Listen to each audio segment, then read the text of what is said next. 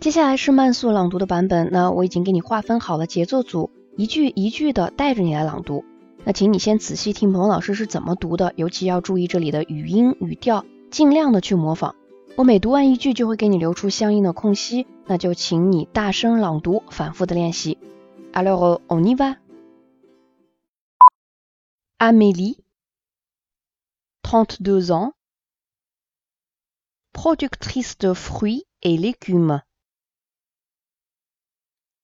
Bien sûr qu'on peut consommer moins. Mais pour ça, il faut oublier un peu son petit confort.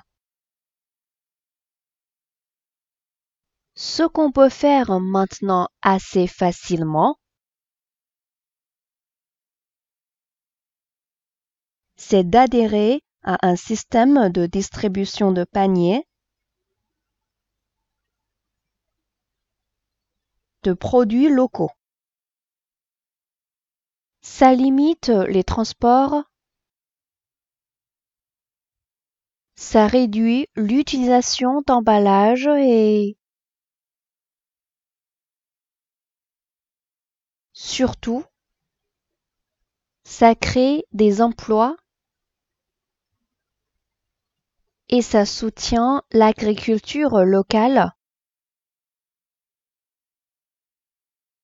de qualité. On pourrait faire davantage de troc aussi.